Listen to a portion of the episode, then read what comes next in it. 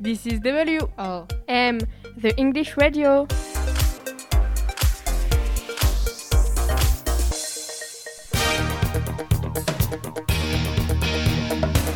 Good evening, ladies and gentlemen, and welcome once again to Question for Celebrities. Today, our program is for celebrities. Our guests are Leanne and Layla, and today's subject i- is history. Leanne, Layla, are you ready? Yes. Can we begin? Yes. All right. Leanne, can you introduce yourself? Okay, so I'm Leanne. I'm 25 years old. I live in Los Angeles and I'm an actress. Nice to meet you. And you, Layla? Okay, I'm Leila Bass. I'm 20 years old. I live in Manhattan and I am a singer. Okay, so first question. When did Michael Jackson die? He died on the 21st of January 2009. No, no, it's false. He died on the 25th of June 1909. Yes, very good, Layla. Michael Jackson died on the 25th of June 2009. Okay, next question.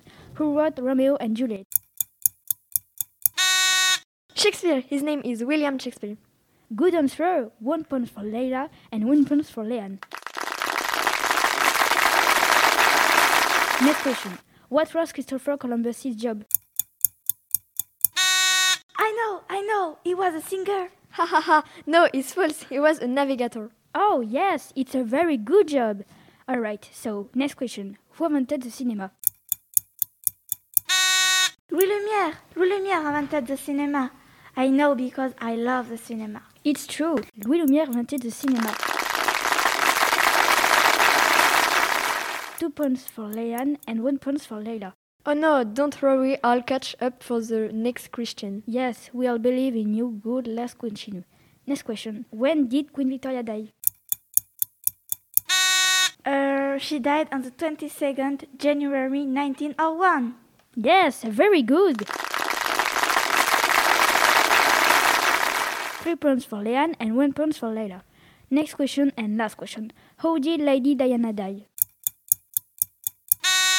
Because of old age. No, it's false. Lady Diana died in a car accident.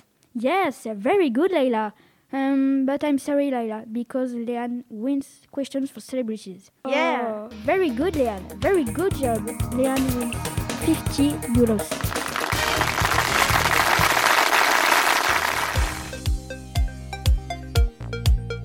Bye, guys. That was WRM.